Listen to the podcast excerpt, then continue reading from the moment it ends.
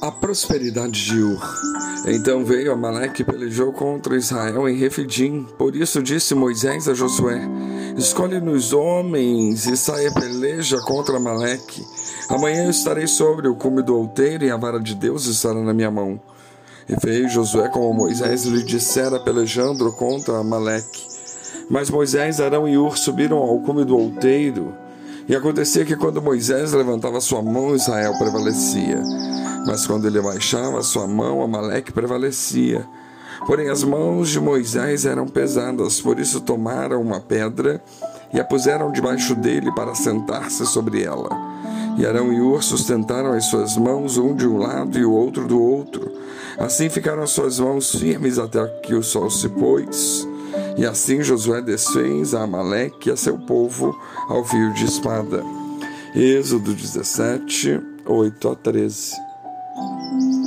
O texto revela um momento crítico na história de Israel. Após 430 anos de cativeiro no Egito, Moisés os conduziu através do Mar Vermelho para a liberdade. Eles haviam começado a sua jornada em direção à Terra Prometida agora e logo foram recebidos com oposição. Enquanto viajavam, os Amalequitas atacaram Israel em um ataque não provocado, procurando destruí-los antes que chegassem ao seu destino. O Senhor não ficou surpreso com esse ataque. E mesmo que Israel não tivesse percebido, Deus estava no controle e já havia lhes preparado para a vitória.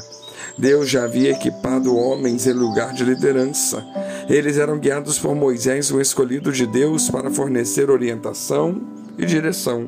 Seu irmão Arão servia como representante de Moisés aos homens e sumo sacerdote perante o Senhor. Josué Josué, um homem que acabaria por suceder a Moisés na liderança, servia ao lado dele como capitão da guarda.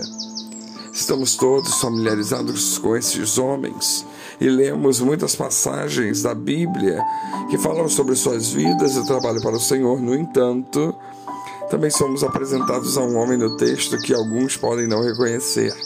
Embora ele não seja mencionado com frequência, Ur era um homem que Deus usou poderosamente para causar um grande pacto em Israel.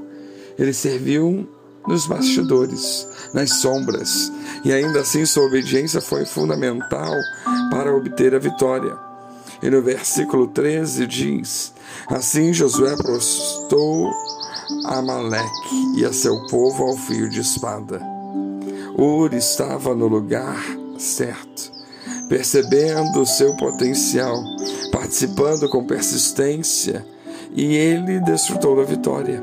Josué e o exército de Israel foram vitoriosos na batalha e Ur teve um papel significativo nessa vitória. Ele usou as habilidades que Deus havia lhe dado e prosperou por causa desta fidelidade. Como é lindo! Ver aqueles que estão dispostos a suportar as dificuldades pelo tempo suficiente, a fim de experimentar a vitória. As lutas da vida são predominantes e elas permanecerão enquanto vivermos. Se estamos procurando um motivo para abandonar o trabalho, é fácil encontrar, mas precisamos discernir o tempo. Não joguemos a toalha cedo demais. Há um trabalho para realizarmos para o Senhor. Nós devemos continuar na luta se quisermos experimentar a vitória. Lembremos-nos das palavras de Paulo em 2 Timóteo 4:7. Combati o bom combate, acabei a carreira, guardei a fé. Paulo não se intimida, Paulo não se deixa levar, mas ele permanece fiel. Podemos dizer que a igreja do Senhor está à beira de grandes coisas. Deus está trabalhando entre nós e tem muito a realizar. A necessidade é maior do que a da nossa geração. Precisamos daqueles que estão dispostos a ficar na brecha e fazer a cobertura. Precisamos de alguns urs por aí para permanecermos fiéis ao Senhor, aqueles que entendem a sua posição aqueles que estão dispostos a cumprir o seu propósito e a ajudar na missão maior. Não podemos abandonar o trabalho. Há muito a realizar, há muito em jogo.